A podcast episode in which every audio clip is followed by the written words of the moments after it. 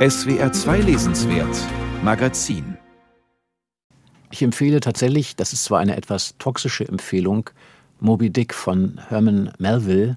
Das ist ein Roman, den ich als Junge gelesen habe mit wahnsinniger Begeisterung über Walfang, Meere, den Kampf zwischen Mensch und Tier und immer so hin und her gerissen, auf welcher Seite stehe ich eigentlich? Stehe ich auf der Seite von Captain Ahab, diesem Wahnsinnigen, der sich an diesem weißen Wal rächen will, oder stehe ich auf der Seite des Wales und will ich, dass die ganze Mannschaft und das Schiff da untergehen? Und der Grund, warum ich das empfehle, ist, weil ich selber mir nochmal über die Schulter schauen wollte und eine Art, ich sage jetzt mal, Revision meiner Jugendliteratur vornehme und mich nochmal frage, wie habe ich das damals eigentlich gelesen?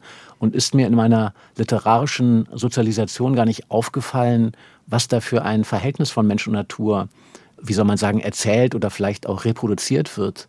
Und ich glaube, wenn man das heute liest, dann geht es einem wie einem langjährigen Vegetarier, der plötzlich wieder Fleisch essen soll. Also ich war erschüttert bei einigen Kapiteln und am meisten bei einer Passage, wo von dem Fang eines Wals erzählt wird und wie die Harpunen ihn treffen und wie auf diese Seeleute das warme Blut des Wales regnet, denn Wale sind ja keine Fische, das sind Säugetiere wie du und ich, sage ich mal.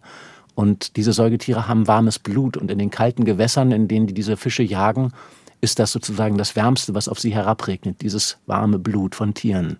Und das hat mich nachhaltig schockiert. Ich wünsche Ihnen keinen Schock, wenn ich das empfehle. Ich wünsche Ihnen nur ein intensives Nachdenken über das Verhältnis von Mensch und Natur.